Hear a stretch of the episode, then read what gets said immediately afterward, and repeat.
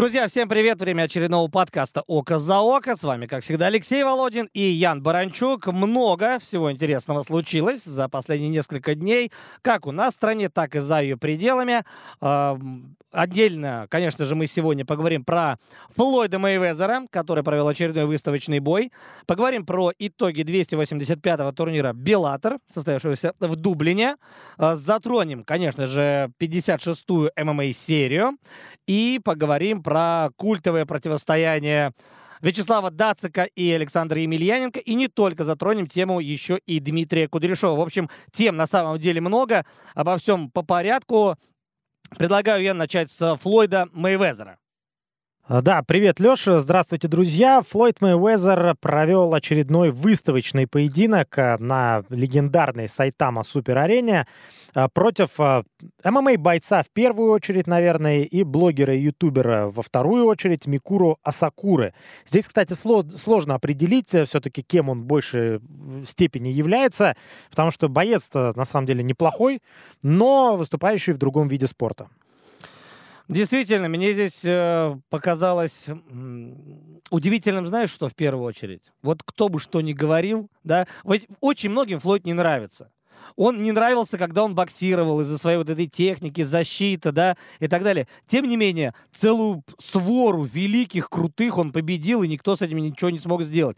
А сейчас ему 45, Uh, да, эксперты говорят, ну, скорость уже не та, uh, внешне он постарел, ведет себя эпатажно.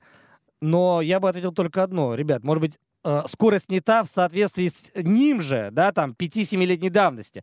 Но для 45 просто это космос. Это реальный космос. Да, там пузика прячет э, под шортами, поэтому высоко их, э, в общем, натягивает.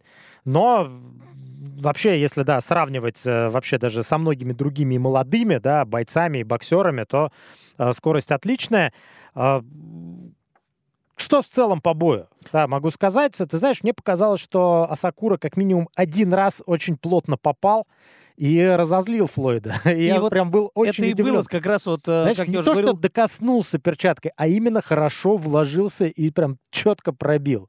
Да, и это разбудило Флойда, действительно. Спусковой крючок такой был, потому что э, он начал улыбаться. А как мы знаем, когда именно Флойд улыбается, значит, он точно пропустил. И так было много-много раз в его карьере. Э, соответственно, я как раз ждал момента, когда же Флойд проснется, сможет ли Асакура его разозлить. И он реально смог это сделать. Так что Микурьеву за это большое спасибо. И сам Асакура потом может рассказать, что он не просто дотрагивался до лица Майвезера, но и один раз попал все-таки по нему. Да, причем попал неплохо, но, знаешь, еще вот у меня, например, вопросы возникли по финальному удару Флойда, когда он попал как-то странно, вскользь, не вскользь, э, непонятно, там то ли в верхнюю часть головы, то ли в висок, и я даже не сразу понял, что бой окончен, потому что вот в моем как бы мире, да, этот парень Микура Сакура должен был встать и продолжить. И я даже подумал, вот странно, а сейчас раунд же заканчивается, а почему он э, как бы, почему продолжается отсчет, и почему он не встает? Но в итоге продолжить он так и не смог, и э, был засчитан, э, ну, хоть это бой и выставочный, но в любом случае Флойд одержал победу. Да, дело в том, что по всем признакам это был, конечно же, нокдаун визуально, да. А, другое дело, здесь, а, наверное, следует поговорить, было же это наиграно или не наиграно. Потому что, когда поднимался Сакура, ну, мне кажется, довольно трудно сыграть вот э, этот взгляд, э, вот эти ноги, которые, ну, ты должен картинно, да, как актер тогда сделать так, что тебя болтает что вот твои ноги ведет. Можно ли так сыграть или нет? Потому что по удару, на самом деле, мы же знаем, э, вот такие попадания, аналогичные попадания, которые случаются в область уха, чуть-чуть за ухо, вскользь, и э, они не всегда сильные. Они дотрагиваются вот до этой точки. Но Ча- это не было за ухо. Это было вот как бы вскользь, в том числе и туда. Ну, не знаю. То есть ты стоишь на позиции актерская игра.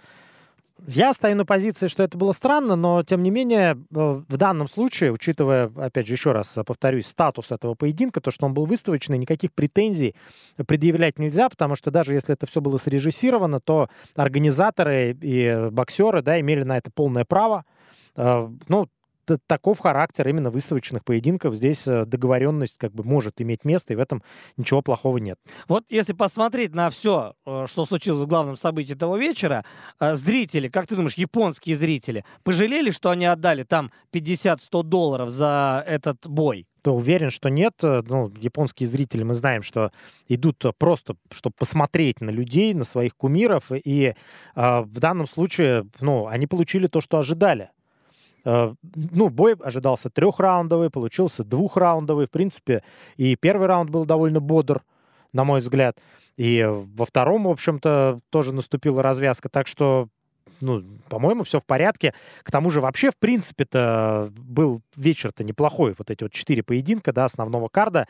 Там и в нокаут улетел как раз охранник Флойда Мэйвезера чему наверняка порадовались многие там, э, в Японии. Тут еще один разрез есть, он, наверное, психологический больше, да, или, может быть, ментальный, как кому угодно. Вот у нас, допустим, э, часто организовывались, да и что там говорить, до сих пор организовываются бои, когда наша звезда встречается с каким-то привозным парнем, да, э, наша звезда его бьет, и все довольны. А в Японии как раз э, получается обратная история. Есть Флойд, который готов зарабатывать деньги у них там. Они готовы эти деньги ему платить. И японскому зрителю, по большому счету, неважно, кого подставляют под Флойда. Асакуру, Тиншину Насукаву или любого другого спортсмена. Они идут же на Флойда смотреть. И на самом деле в воздухе висит только э, две вещи. С одной стороны, магия Флойда, а с другой стороны, те, кто чуть больше разбираются, ну, понимают, что ему 45, потом будет 46, 47, а он по-прежнему неплох. Ведь Асакура же этот парень, которому нет 30, он физически очень хорош да, и у него есть определенные навыки в боксе в том числе. Просто понятно, что рефлексы, которые есть у Флойда Мэйвезера, они э, до сих пор э, на виду. Вот как раз Асакури 30, да. Э, поэтому здесь вот получается разница в психологии, потому что если к нам бы приезжал Флойд и бил бы какого-то русского парня, ну, как бы на это смотрели? Причем приезжал бы несколько раз. Мы знали, допустим, там вот осенью приезжает Флойд и бьет Ваню Иванова. И мы собираемся вот э, всей открытия арены, например, да, смотреть, как побьют Ваню. И радуемся этому. Как круто он его побил. И как хорошо смотрелся наш Ваня. Один раз дотронулся до Флойда. У нас такие вечера просто невозможны. Да, а в Японии, в общем, да, продолжая твою мысль, можно вспомнить э, огромное количество выступлений Федора Емельяненко на Сайтама Супер Арене. То есть, э, в принципе, это отличная идея с точки зрения японского рынка и японского зрителя пригласить Федора Емельяненко, чтобы он побил э, Сатоши Иши, японского олимпийского чемпиона, прям вот в новогодний вечер, да, представить тоже, опять же, невозможно представить это в обратном формате, когда э, у нас российский зритель сидит за новогодним столом и смотрит, как э, приезжий бьет там российского бойца. Нет. Я думаю, знаешь, почему? Извини, напомню, прям под бой курантов он это сделал. Ну, Буквально. У нас, у нас бой курантов. Нет, у, у них, у них, да? да, да, да. Прекрасно помню, что мы с тобой как раз а. еле-еле успевали добраться до за своих 12 часов. Так что да, это было очень символично, красиво, и э, вряд ли такое срежиссируешь. Э, но тут э, трудно не согласиться, просто в Японии вот так. И на самом деле эти вечера, они, ну, они прикольные. Они реально прикольные. Да, к сожалению, ну, наверное, к счастью, не к сожалению, Флойд уже не выступает э, как профессионал, да, на настоящих боях. Кстати, он не исключает, что вернется именно и проведет еще один поединок э, не выставочный, реальный, против того же Конора Макгрегора. А знаете, вот в этом я не уверен, кстати говоря. Вот смотри, огромная сумма денег, да, и абсолютно не важен статус это. Пускай он будет выставочный. Ведь э, Флойд не хочет портить цифру 50-0. И даже если это будет 51-0, это вообще уже не то. 50-0 это кепки, которые разлетаются по всему миру, и в Японии в том числе. Поэтому 50-0 это уже бренд, товарный знак, как угодно. И я думаю, что Флойд ни за что не станет его менять. А э, подраться с Конором можно да по каким угодно правилам на самом деле. И более того, это будет реальный бой. Но нет, но не по правилам ММА. Нет, я имею в виду по правилам бокса, да, но можно думать с форматами два раунда, там, ой, не два, ну там, три, пять раундов и так далее. Просто, э, с одной стороны, история с Конором, а с другой стороны, в зале же сидел Мэнни Пакьяо. Он же не просто так туда прилетел. Да, и он помогал, насколько я знаю, готовиться Микуру Асакури. Вот. А для тебя лично, Ян, второй Флойд, то есть диалогия с Конором или диалогия с а, Пакьяо, а, что было бы интереснее? Но диалогия с Пакьяо Ты имеешь в виду прям вот как настоящий Нет, поединок? нет, выставочный, в таком же формате. Можно же придумать полноценные 10 раундов, 12 выставочных. Почему нет? Чтобы не портить те же 50-0, а за хорошие бабки Мэнни тоже Ну, на это согласится. Почему бы и нет? С другой стороны, вряд ли там любители бокса ну, получат удовольствие от просмотра этого поединка. Э, опять же, выставочный бой, и получится, что такие два уже парня, которые давным-давно не на пике, а их э, запомнили вот э, и любят их не такими, какие они сейчас, а такими, какие они были раньше. И смотреть на это, ну, не знаю, мне бы не очень хотелось. То есть ты бы больше посмотрел бы на Флойд против Конора? Два. Ну, честно, ни то, ни другое. Ни то, ни другое Да. не посмотрел. Просто про историю Флойда и Мэнни Пакьяо получается какая история? Все любители бокса, все понимающие, разбирающиеся, плевались бы, говорили, что это ужас ужасный. И смотреть это не надо. Но все посмотрят. Все посмо- А потом будут еще выливать туда э, два ведра э, понятных субстанций э, и говорить, что это не нужно делать. Нет, но опять посмотрят и пересмотрят, и перешлют, и так далее. Поэтому все-таки это шоу-бизнес. В данном случае в чистом виде. И нравится это болельщикам бокс или ММА, но это будет продолжаться. И Флойд, ну красавчик, он реально умеет зарабатывать бабки. Большие, колоссальные. Хотя, э, вот учитывая, сколько он уже заработал, э, я не думаю, что они ему вот прям нужны, что ради именно денег он ездит, э, вот так колесит по миру. А проблемы с налогами? Извини меня, в 2019 году 50 миллионов долларов вли- влип он настолько. Так что это, это не сумма, которая но там... Конечно, он, что значит влип? Он же не из... Это он платил от того, что он заработал. Чем больше зарабатываешь, тем больше платишь, естественно. Точнее, не платил. Да, Ну. не заплатил. А потом что-то случилось и так Жадина, далее. то есть жадина Флойд. Ну, я не знаю, он на самом деле, может быть, и довольно мерзкий человек. Я, я с ним лично не Надо знаком. спросить у Гриши Стангрита. Да, он про него знает э, точно больше. Спасибо нашим коллегам Роману Мазарову и Григорию Стангриту, которые блестяще отработали эту трансляцию. Э, Будем ждать следующих боев Флойда. Они точно привлекают внимание. И, ну да, скорее всего, это будет опять в Японии, потому что в Америке такую кассу Флойд уже не соберет, да и вообще мало есть точек в мире, где Флойд может э, такой гонорар получить. Ну да ладно, давай двигаться дальше, наверное. Или тебе есть еще что добавить по Флойду? Нет, э, переходим, к, наверное, к Беллатору 285. э, Очередной дублинский турнир. Так получается в последнее время, что прям Дублин становится таким обязательной остановкой промоушена Скотта Кокера. Каждый год э, два э, турнира проводят в этом городе замечательном. И, в общем-то, турниры такие со своим лицом, Да. да, много ирландцев, э, это всегда, в общем, большое количество ребят из SBG, много э, бойцов дерется из э, Северной Ирландии, из Белфаста, и всегда ставят там одну звезду, там американскую или кубинскую или там бразильскую, да, где-нибудь во главе карда. И плюс ко всему, я бы назвал этот вечер еще и э, вечером апсетов в определенной степени. Э, меня удивило поражение Альберсона, меня удивило поражение Барнелла, меня удивило поражение Караханяна. Да, в ну, хорошо, Караханяна в меньшей степени, но Альбрексона и Барнелла в большей степени. Потому что Педро Карвальо и с точки зрения там какой-то экспертизы, с точки зрения букмекеров, э, да и вообще, в принципе, вот с кем я не общался, и в интернете, опять же, с кем переписывался, да все ставили на Барнелла. Я, насколько я понимаю, ты тоже. Э, Я тоже, да, думал, что он является фаворитом, но э, отмечу, что все-таки небольшим. Если начинается, ну, давай поделим, да, предварительный карт, основной карт. э, В предварительном карде, э, помнишь, кстати, есть такой боец Данте Скиро, да, он дрался в первом же поединке, и вот, кстати, с этого и начались апсеты, потому что я вот прям запомнил, как Скиро провел шикарный поединок против Логана Сторли, проиграл раздельным решением. Это может быть, помните тот самый бой, когда Сторли, победив, был вынужден извиняться потом перед публикой и обещать, что таких боев незрелищных, невыразительных он больше показывать не будет. И показал. Он нарушил, и потом еще раз извинялся после боя э, с Пейджем. Ну, да, это Чуть ли не дословно.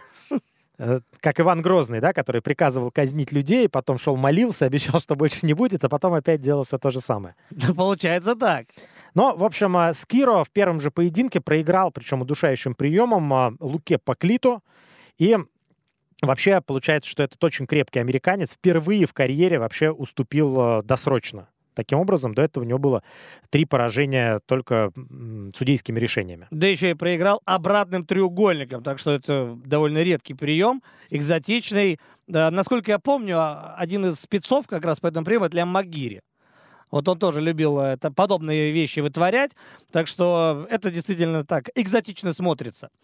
А, что касается, наверное, еще вот э, Кейна Мусы, против да? Караханяна. Караханяна. Да. Вот здесь вот 30-27, тотальный, можно сказать, ну, не тотальный разгром, а без вопросов. Да, без вопросов. А, я посмотрел этот поединок, буду откровенен, посмотрел без всякого удовольствия. А, но э, сценарий сводился к следующему. Вы можете, кстати, посмотреть наш обзор. Там, э, хоть и на фотографиях, в общем, но в целом все понятно. Муса очень хорошо двигался. Э, перебивал на дистанции так не сильно Караханяна и не давал ему бороться. Вот как раз здесь, мне кажется, что Георгий, который раньше в таких вот ситуациях делал кра- крайне действовал цепко, мощно. Все-таки вот в 37 лет он уже не вывозит таких атлетов, как Кейн Муса. Просто не получалось бороться, а в стойке чуть-чуть проиграл. Не сильно, но уступил. О чем это говорит? О том, что э, борьба Караханяна стала хуже? Да нет, наверное, это больше говорит о том, что его кондиции физически стали хуже. Э, рефлексы, умения, все это осталось, но, как известно, борьба забирает очень много сил. И голова соображает у Георгия, это понятно.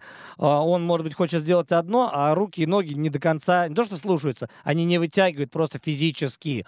И получается, что Георгий Караханян у нас, наверное, после этого поражения как раз переходит в плоскость, ну уж простите, таких доживающих бойцов, доводящих свою карьеру до логичного конца. Ну, посмотрим, да. Ну, Кейн Муса все-таки э, парень э, очень непростой, очень крепкий. И, возможно, там небольшое понижение уровня оппозиции. Или, кстати, вот тоже Георгий Караханян — это человек, который а, может в любой ситуации выйти, спасти бой. Причем Караханяна не стыдно ставить там даже против суперзвезд. И а, матчмейкеры могут быть уверены, что он а, окажет достойное сопротивление, что это не будет мисс-матч, что если он и проиграет, то весьма вероятно уступит там с небольшим преимуществом, а может и преподнести сюрприз. Потому что э, парень очень опытный, высококлассный. Если там соперник допустит ошибку, то Георгий обязательно ей воспользуется. И получается, что у Георгия последняя победа над более-менее нормальным, да не над более-менее, а над хорошим соперником случилась в мае 2018 года на турнире ACB еще над Алексеем Полпудниковым. Потому что потом у него было только три победы. Кифер Кросби, Брайс Логан и Пол Редмонд при всем к ним уважении не являются бойцами даже э, не то что топ уровня, средними бойцами. Да? А, а с другими ребятами, там, Эйджей Маки, Санчес, Джури, э, Пиколотти и так далее, им всем проиграл Караханян. Так что здесь, ну, просто это вытекает само собой. Да, что касается э, Кейна Мусы, то он после неожиданного и очень болезненного для себя поражения от Дави Галлона из Франции э, теперь одерживает победу, ну и остается, скорее всего, таким домашним парнем. Э, выступает Кейн Муса обычно на турнирах Беллатор э, в Европе, там дерется в Италии, Великобритании. Вот как раз в Великобритании ему не повезло, да, против Галлона. Э, в Ирландии. Но у каждого свой путь. И у Кейна Мусы в данном случае вот в легком весе Беллатора путь именно такой. Он не претендует тоже на статус звезды, но такой крепкий довольно-таки орешек. Да, так что поздравляем Кейна, естественно. Э, и что еще можно отметить? Э, я бы еще отметил, кстати, победу Брэда Джонса, тоже логично абсолютно, в, над Джорданом Вински. И тут как раз Брэд Джонс показал, что нет, ребята, у меня были ошибки, э, они были у него в UFC, там и взлеты и впадения, а потом, придя уже в Беллатор, также на старте не все получилось, но сейчас он немного реабилитировался и вышел все-таки на серию из двух побед. Кстати, возможно, тот самый вот Сабател и реванш с ним. Почему бы и нет? Это хорошая уже история, она может заиграть новыми красками. Так что Брэд Джонс все-таки парень интересный, ему 30 лет. Думаю, что он еще по, побомбит, пошумит в Беллатор и уже именно в мейнкардах. И никак иначе. Переходя к основному. Э, Карл Альбрехтсон. Э, как же так, Карл? Вообще битва двух Карлов. Да, битва двух Карлов, причем Карл Мур из SBG, он не выступал более трех лет. И учитывая то, на каком ходу шел э, Карл Альбрехтсон, э, как, какое качество выступления он показывал в Беллаторе, да, там после поражения от Фила Дэвиса, что он там, как он побил и Виктора Немкова, и разобрался с Давледжаном Икшимурадовым. В общем-то, прогнозировалось, что Карл Альбрехтсон должен вообще без каких-то серьезных проблем в целом-то не очень известного Карла Мура одолеть. И, кстати, справедливости ради стоит отметить, что он был близок к победе. И чуть-чуть не хватило, возможно, вот тот факт, что он уверовал в то, что вот, я сейчас, прям вот сейчас уже все сделаю в первом раунде, заставил его потратить слишком много сил, что потом аукнулось во втором раунде. А с другой стороны, может быть, э, играл э, определенную роль следующий момент, который случился с ним в третьем раунде против Фила Дэвиса. Помнишь, он тоже начал раскрываться, подумал, что все сейчас пойдет, и закончился это чем? Сокрушительным поражением Карла Альбрексона. Потом он сделал работу над ошибками, те самые победы, о которых ты сказал, включая Немкова и Давледжана. А здесь, э, да, мы, наверное, должны говорить о каких-то проблемах в голове у Карла. То есть э, он здесь не может сам с собой разобраться. Безусловно, у Мура теперь э, большие перспективы. И, э, опять же, мы говорим про полутяжелый вес в Беллаторе. Так что здесь э, еще один игрок появляется. Нравится это кому-то или нет. Но Карла Мура после победы над Арбиксоном можно смело ставить с топ-5-топ-10 сразу. Я, кстати, думаю, что вот кто-кто, а матчмейкеры и руководство Беллатора вообще сейчас потирают руки, потому что это, ну, с одной стороны, там, внезапность, да, с другой стороны, да, Альбрехтсен занимал шестую позицию в рейтинге полутяжелого дивизиона. Но по логике, да, сейчас должен uh, Мур занять его место, да, но не факт совершенно, что это будет, потому что, учитывая, что, ну, сколько Мур не выступал, uh, могу предположить, что его поставят где-то там на восьмую, девятую позицию. А может быть чуть выше, потому что Манхов-то уберут, он закончил. Манхус закончил. Альбрехсон, кстати, может быть, э, учитывая, что он там проиграл неожиданно тому, кто за пределами топ-10, поставит, например, там на восьмое место. Ну, а там в таком случае на седьмую или девятую позицию поставят Мура.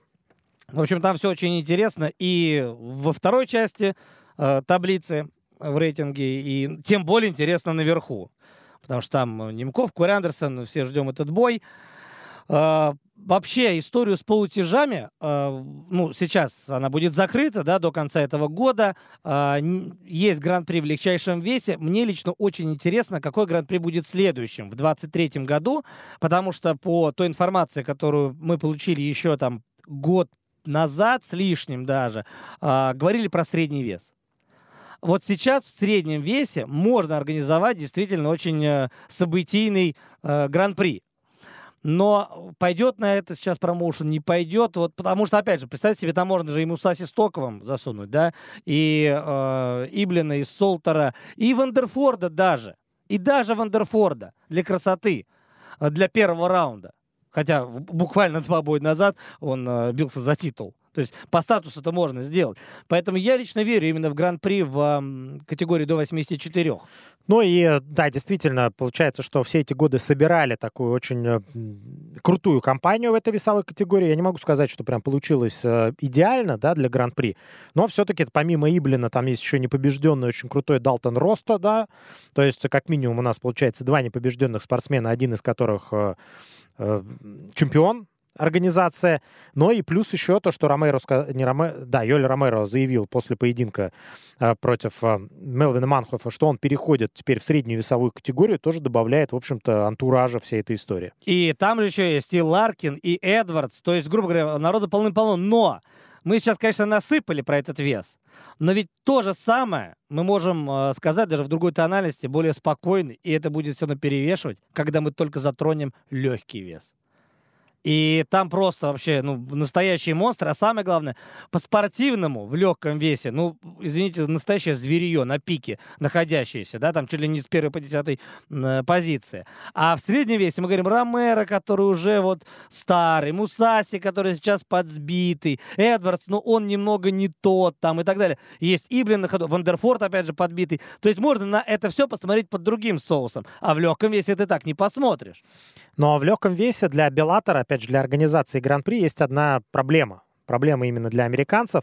То, что из топ-10 четверо россиян. Это Гаджи Рабаданов, Ислам Мамедов, Александр Шаблей и Усман Нурмагомедов. Но, допустим, мы делаем гран-при там восьмерку, ну, двоих, я думаю, они поставят, но не больше. Ну, то есть Усман и Шабли. Скорее всего, именно их, а, ведь э, именно Усман и Шабли находятся выше других в рейтинге, э, особенно учитывая тот факт, что Усман Нурмагомедов скоро подерется за титул и, возможно, станет его обладателем. Поживем, увидим. Э, и предлагаю двигаться дальше. Педро Карвальо против Мэтса Барнелла. Очень интересный бой в полулегком весе, где предполагалось большое количество борьбы, предполагалось преимущество Барнелла в этой борьбе, да и вообще по бою. Он был фаворитом, очень серьезным. А на деле все вышло иначе. Что же пошло не так у датчанина? Да, здесь а, у нас получается две концепции, две философии борьбы. Барнелл в такой более силовой манере обычно действовал, Карвалью больше, в большей степени тех, технарь, джитсер из SBG. Э, Но Барнелл в первом раунде очень активно, очень мощно действительно работал, и казалось, что он, в общем-то, без проблем в этом поединке, если продолжит действовать в таком ключе, э, выиграет. Другое дело, что Карвалью был острее Барнелла в первом раунде, а потом постепенно его съел, уже во втором и в третьем. И, в общем-то, то, что происходило, и нашло отражение в судейских записках. Э, двое поставили 2-1 по раундам, 29-28. Ну, один специалист даже и первый раунд тоже отдал Карвалью. На мой взгляд, это было сделать довольно сложно, но ничего прям такого сверхъестественного э, в плане судейства здесь не случилось. Карвалью, конечно, большой молодец, да, и получается, что у Педро вообще такая своеобразная история в Белаторе. Э, его кидали по топам. Сначала у него было все хорошо, он там шел на серии. Потом встреча с Патрисио, сокрушительный нокаут. И, наверное, этим он и запомнился вообще на долгое время многим любителям. А потом были соперники такие попроще, победа над ветераном Вахелем. Все это понятно. А в каком месте он сейчас находится, определить получается проще, потому что победа над Барнеллом а, опять выводит а, Педро на топов. Однозначно. И, может быть, как раз Кокер бы не хотел здесь видеть э, Карвали, но э, что тут поделаешь? Что-то с ним надо делать, и куда-то его надо двигать дальше. Да, благодаря этой победе Педро у нас залетает с пятой на третью позицию, как раз двигая вниз Матса Барнелла и всех, кто находится ниже. А, получается, что у Матса два поражения к ряду, да, после той преснопамятной э, битвы с огромным количеством неакцентированных ударов из пяти раундов 12 марта, когда, а, помнишь, это был первый, кажется, турнир, где главный бой был не титульным и пятираундовым в Беллаторе. А тогда Борич выиграл решением, и теперь Карвалю выиграет, выигрывает решением уже в, трех, в трехраундовом поединке. Но здесь же еще отдельная история, потому что Эджи Маки неизвестно навсегда или не навсегда уходит в легкий вес. А смотреть на поединки, опять же, там э, тот же Педро Карвалью Борич, ну, не знаю, тут э, скорее скорее, опять же, не очень хочется это видеть, потому что на бумаге вроде как Борич должен легко выиграть. Ну как легко? Выиграть он должен у Педро Карвалью. Да, но Борич не будет в ближайшее время драться с Педро Карвалью по той простой причине, что э, Адама Борича ожидает титульный поединок в полулегкой весовой категории против Питбуля э, на 286-м Беллаторе совсем скоро, 1 октября. Да, поэтому здесь куда двигаться Педро? Он становится, получается, опять гейткипером. Таким твердым, крепким э, гейткипером, потому что дальше с Пико, кстати говоря, хороший бой. Вот. Действительно, отличный бой. Да, учитывая, в какой феноменальной форме находился Аарон Пико в последнее время, в общем-то, неплохо было бы увидеть его вновь э, в деле.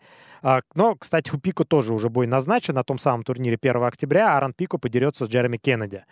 Кстати, тоже очень интересное противостояние, но что-то подсказывает, что Пико растерзает Джереми. И, возможно, растерзает рано или поздно Карвалью, кто знает. А, что касается еще одного поединка, буквально пару слов про девчонок, надо сказать, про Лию Маккурт и Даяну Силву, а, потому что Лия э, — это девушка, которая, ну, не то что спасает э, ирландские турниры, ни в коем случае нет, она их изящно, красиво дополняет. И нельзя назвать эти поединки э, прям совсем скучными. На этот раз а, она победила. На прошлом ирландском турнире Леа Маккурт, которая сама из Северной Ирландии, из Белфаста, если не ошибаюсь, а, закатила очень эмоционально. Я не буду говорить, что прям крутой, потому что Леа, при всем уважении, все-таки довольно средняя спортсменка. Очень эмоциональный и драматичный был поединок против Шинейд Кевана.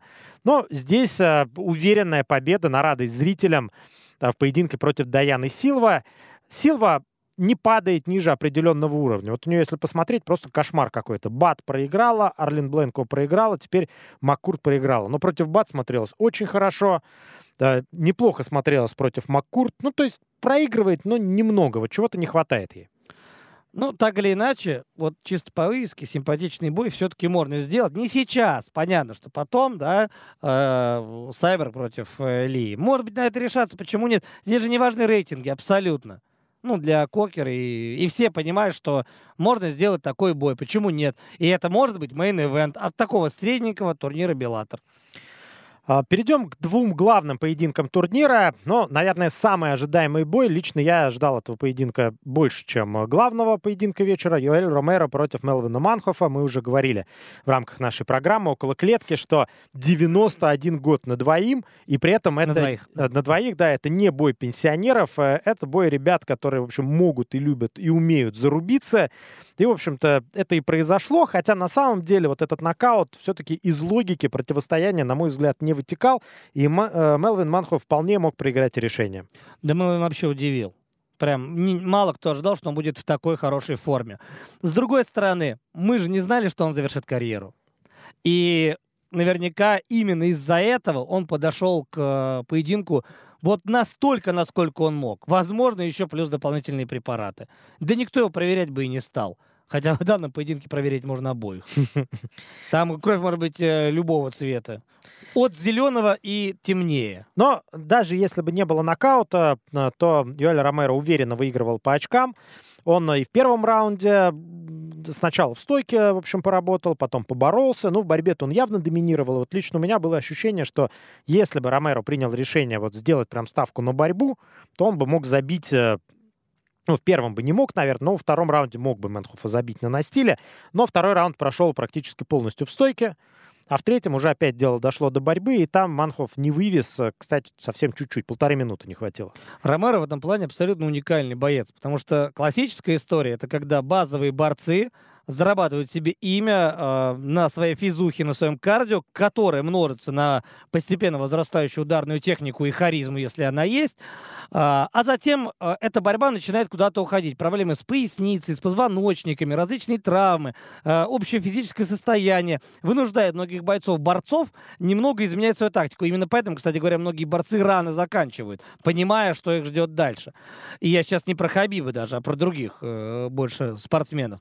А Ромеро это как раз уникальный тип, который борется в 45 совершенно нормально. Я не знаю, с чего он сделан, действительно уже много раз обсуждали, но э, это феноменальный атлет. И с годами он не портится. Как, э, как Флойд Мэйвезер.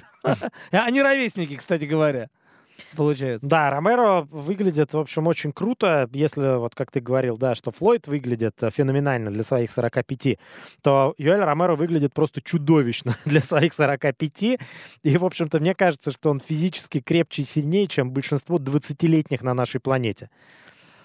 Э, может быть. И, э, опять же, переход в средний вес э, Юэля Ромеро, как он сам заявил, да, говорит нам о том, что было бы очень и очень неплохо все-таки увидеть бой Ромеро и Гегарда Мусаси.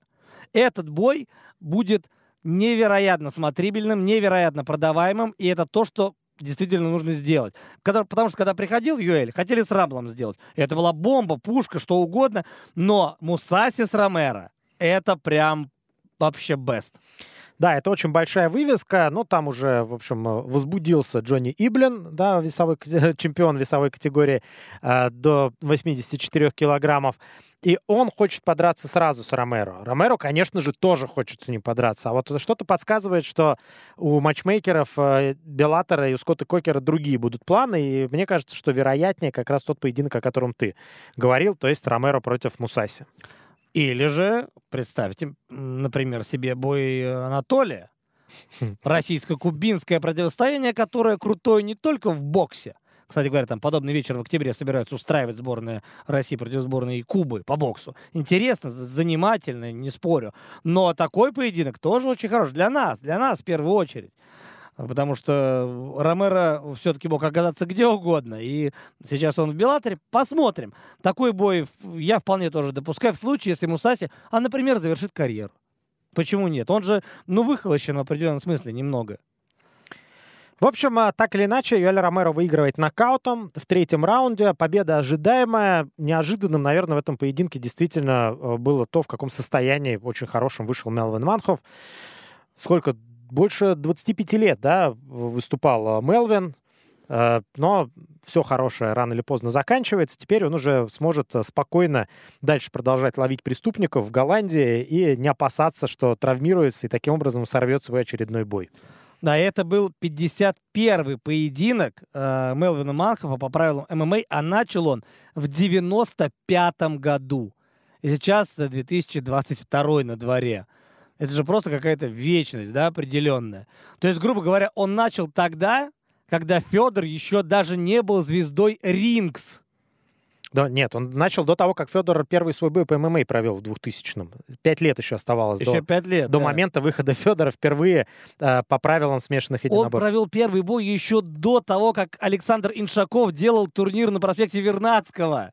Вот просто представьте себе, насколько крут э, Мелвин Манхов. Да, уже тогда в Нидерландах э, проводили турниры по смешанным единоборствам. Ну, про второй бой у него был в 99-м, но эту мы историю уже опустим, так или иначе. А, в общем, да, Мелвин Манхов молодец, Юлия Ромеро молодец тоже. Так что посмотрим, что будет дальше. Много вариантов. Хендерсон Куилли. Вот, э, опять же, тут вариант такой, что мы все рассчитывали на бой в 5 раундов, мы получили бой в 5 раундов. Был он искрометным? Нет, не был искрометным. Мы это ожидали? Да, мы это ожидали. То есть э, вот в рамках э, двух событий главных ничего удивительного по факту не произошло. Может быть, удивительно только то, что Манхов оказался в чуть лучшей форме, чем ожидали. Да, причем э, поединок Бенсона Хендерсона и Питера Куилля э, прошел ожидаемо не только в плане результата, но и в плане сценария, по которому развивались события. А Бенсон просто блокировал соперника иногда на настиле, иногда у сетки в стойке.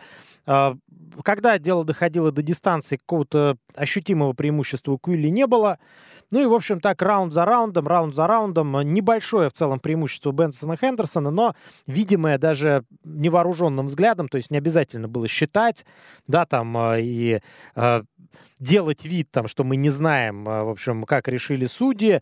Все было понятно. 49-45 все судьи поставили. Кстати, удивительно, да, 49-45. Обычно 50-45. То есть, получается, все трое судей один раунд посчитали как ничейный. Но все остальные четыре отдали Бенсону Хендерсону. Получается, что здесь э, как раз Бенсон вынудил Куилли опять стать тем шоу-стопером, которым он был пять лет назад, еще до того, как он приехал в Fight Nights. То есть э, в очередной раз это доказывает только одно.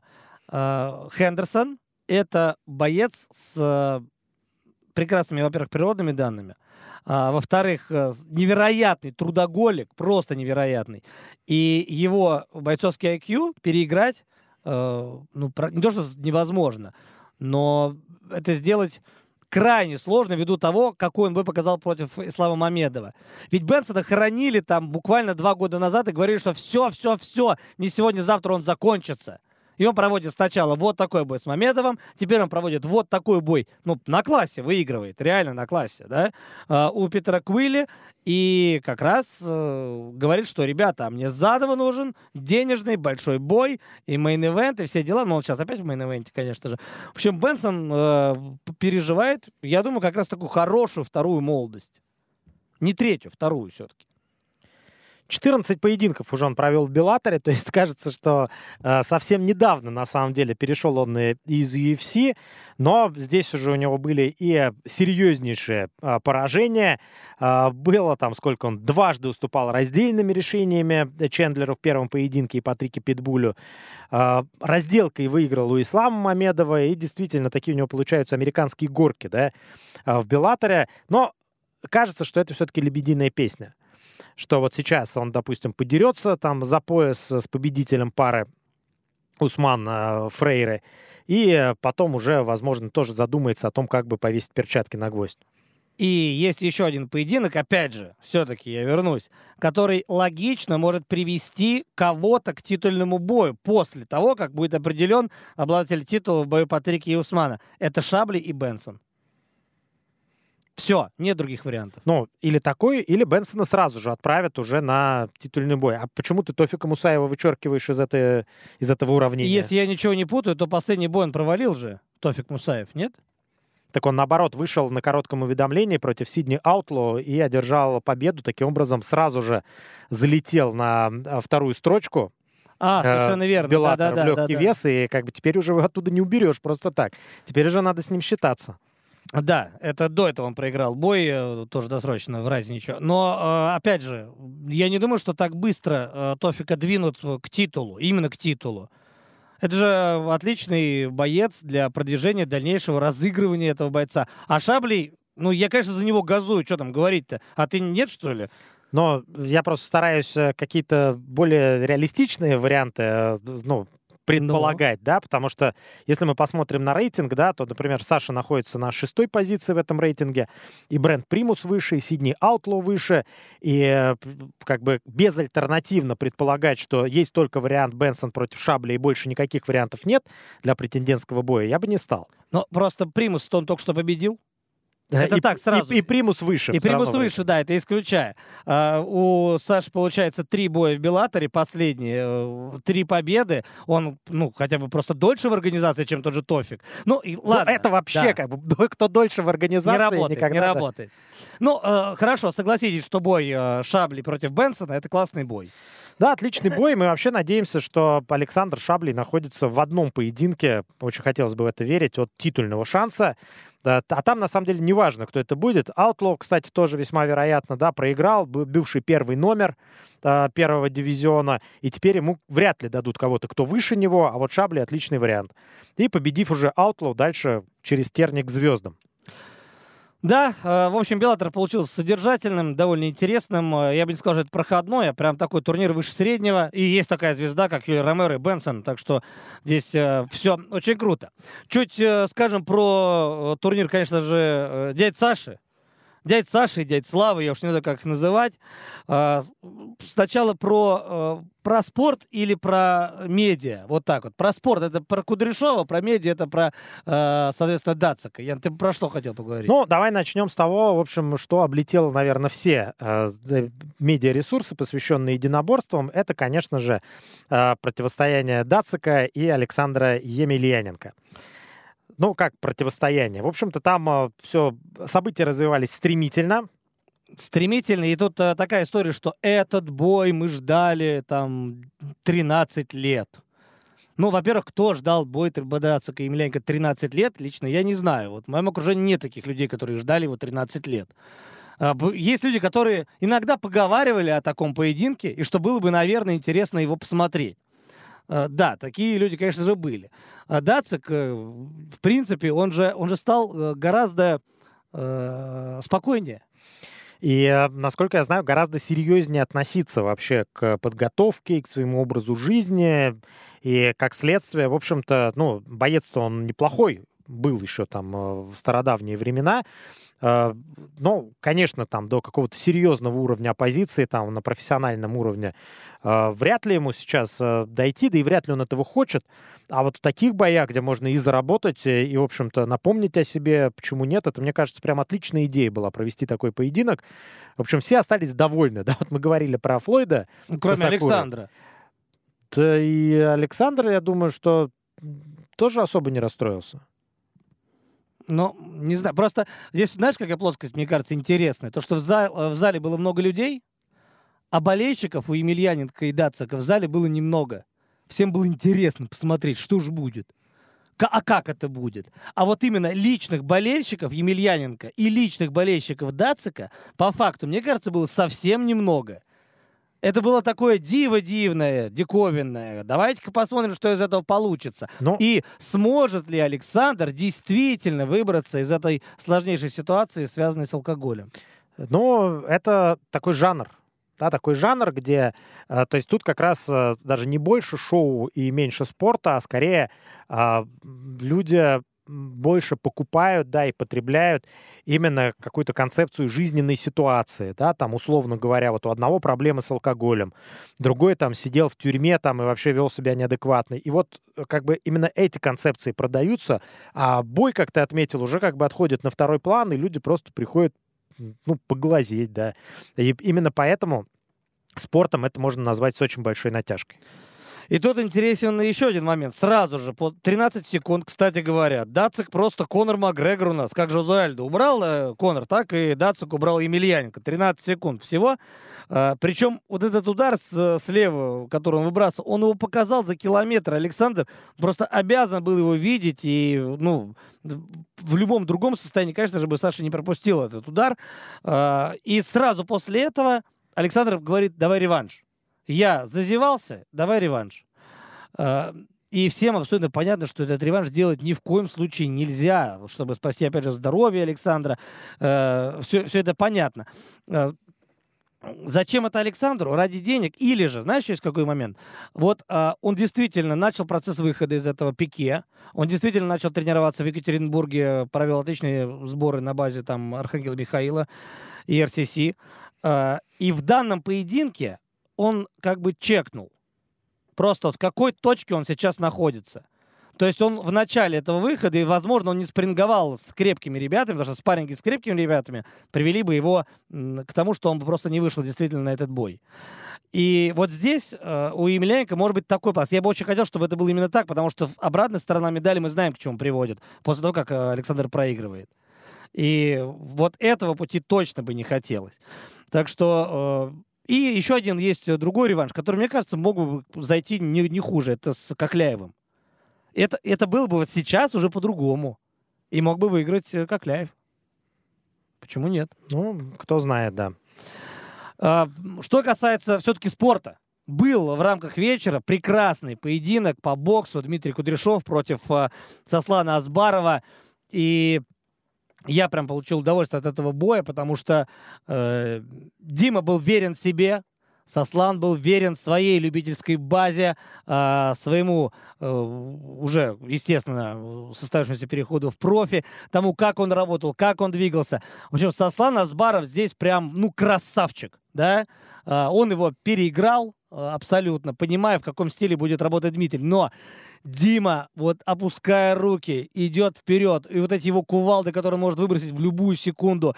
Э, это то, ради чего э, люди ходят на бокс Кудряшова, почему они вообще его любят, почему он получил это прозвище э, Кувалда. А самое главное, бой это держал в напряжении до последнего. То есть бокс, который смотрится, интересен до последнего. Потому что, ну, вдруг Асбаров пропустит плюху эту. Вдруг он один раз донесет. Он промахивался там в сантиметрах, и этот ветер там пролетал, капли пота. Ну, прям классика жанра вообще. На это было действительно приятно посмотреть. Э, наверное, неприятно то, что Дима э, сказал в конце, что я набоксировался. То есть все. 36, 36 ну, для его веса может быть, я даже уверен, что мы Дмитрия увидим в каких-то других форматах, потому что он э, настоящий экспериментатор, он любит не только единоборство, там, подниматься в горы, прыгать с парашютом э, и, и, и так далее, и так далее. Может быть, мы увидим его а, в какой-то другой ипостаси. Единственное, чего я бы не хотел, да, не знаю, как ты, это э, увидеть Дмитрия в боях на голых кулаках. Ну, а я бы был не прочь. Почему нет? Мне кажется, что вот его стиль как раз э, очень даже хорошо зайдет именно на голых кулаках. И, а, возможно, даже и не в нашей стране, а, возможно, там в Барнакл. А, мне кажется, что неплохой вариант, э, вот именно, чтобы попробовать себя в новом виде спорта. Ну, опять же, можно сказать, что это такое ответвление от бокса, но... Да. Не знаю. Ну, это ответвление от бокса. Просто э, как раз Дмитрий как некий символ развития российского бокса на протяжении определенного количества времени. А, я бы не хотел его видеть только потому, что теоретически допускаю, что он может там проиграть. А поражение Кудряшова на голых кулаках это будет удар не столько по Кудряшову, сколько удар по российскому боксу. И, и опять начал говорить, да вот там что-то не так в вашей боксерской лавочке, все плохо, и вы отрезаны, и ничего не можете, и так далее. Боксу и так сейчас тяжело. Ну, а ты уже как бы все похоронил его. Ты говоришь, он, я не хочу, и ты уже представил, как он проиграл. А Те, кажется, я, я сказал, теоретически а я думаю, допускать что вообще поражение. никаких э, проблем у него не будет с тем, чтобы там э, одерживать победу. Мне кажется, наоборот, очень серьезные проблемы со здоровьем там могут возникнуть у его соперников. Вот. Даже вот именно опасно выпускать, потому что боксера уровня Кудряшова против э, большинства ребят, которые выступают э, по голым кулакам.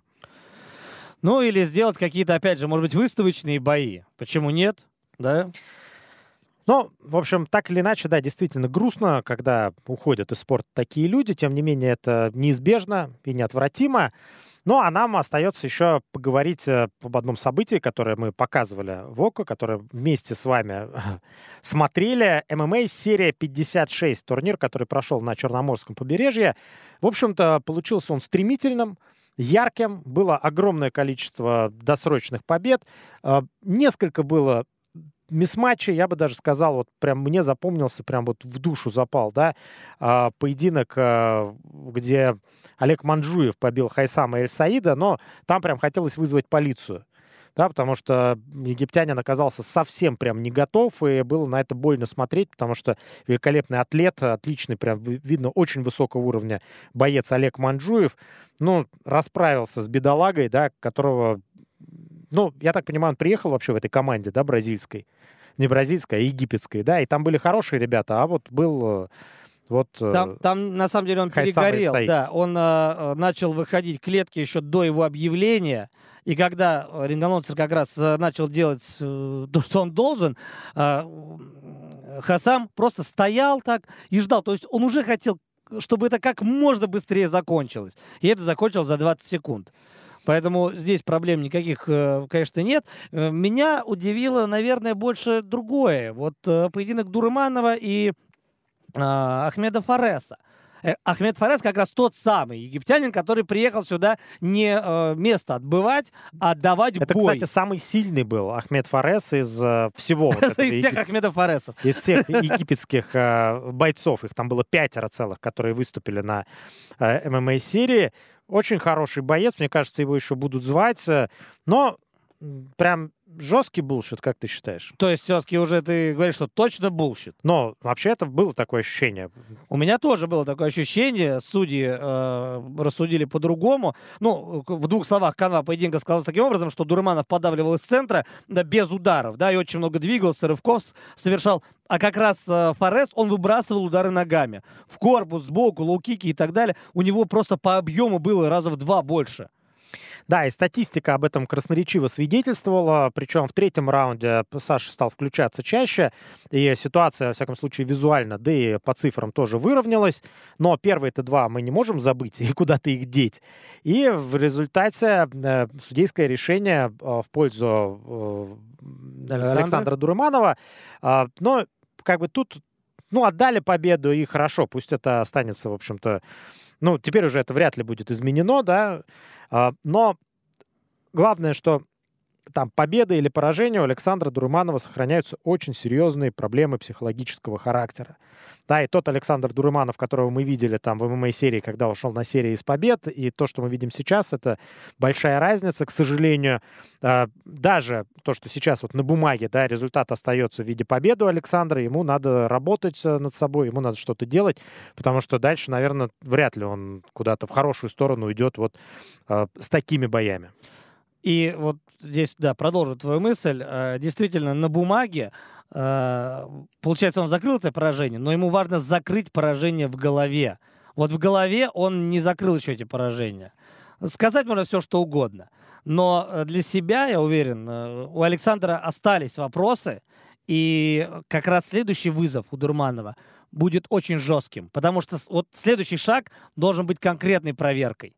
И, возможно, это будет э, реванш с кем-то из тех, э, с кем он проиграл, а может быть, что-то новое предложит организация. Э, так или иначе, вот э, следить за следующим поединком Дурманова лично мне будет очень интересно. Действительно интересно. Ему придется отвечать и перед самим собой, и перед зрителями, э, и, и в том числе, наверное, перед одноклубниками. Но и э, хотелось бы также отметить невероятно крутых проспектов из э, клуба «Кузня». Да, там и Андрей Лебедев, и Олег Манджуев. Э, в общем-то, и можно долго перечислять этих парней. Прямо, я не знаю, у меня прям сердце радуется, насколько они крутые ребята. Как просто колоссальный потенциал. Я не удивлюсь, если вот многих из них мы потом будем вспоминать и говорить, они будут драться там в UFC, в топ-10, а мы будем говорить, эх, а помнишь моя серия, да, на Солнечном берегу, как они там бразильцы бразильца, не бразильцев, а египтян били. Вот прям колоссальный потенциал, когда вот я вижу а, там того же Лебедева, да, и я вспоминаю свои эмоции, конечно, они разные абсолютно бойцы, да, но того же Петра Яна, когда я прям восхищался, да, э, Петром, когда ему там было 20 лет. Ну ты уж прям умасываешь так, ну подожди. Нет, сейчас... нет, нет, я вот прям, я, ну это всего лишь э, там субъективная, да, оценка, возможно, все будет и не так, но потенциал просто, на мой взгляд, колоссальный.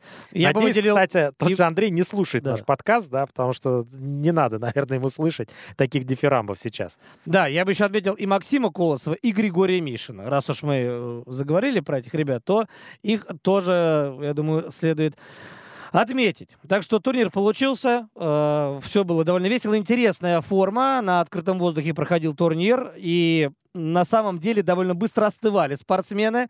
То есть это тоже наложило свой отпечаток. Потом уже общаясь с организаторами этот момент мы узнали, потому что вечером там было действительно прохладно. И ветер такой прям поднимался сильно. А драться в таких условиях, когда, допустим, пауза из-за тычка или удара в пах, ну, какие угодно паузы, это прям очень быстро остужает мышцы.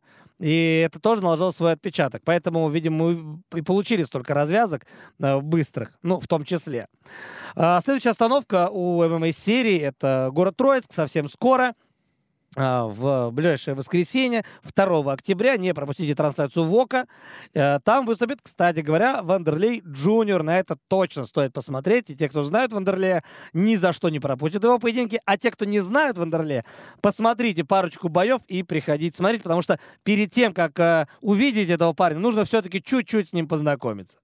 Ну и также э, в пятницу смотрите э, турнир Brave CF, очередной под номером 62 из Казахстана. Там тоже будет много интересных спортсменов, в том числе и из России. Начало в 15.00. Ну а наш подкаст «Ога за э, на этом подходит к концу. Э, для вас его провели, как всегда, Алексей Володин, Ян Бранчук. До свидания, друзья.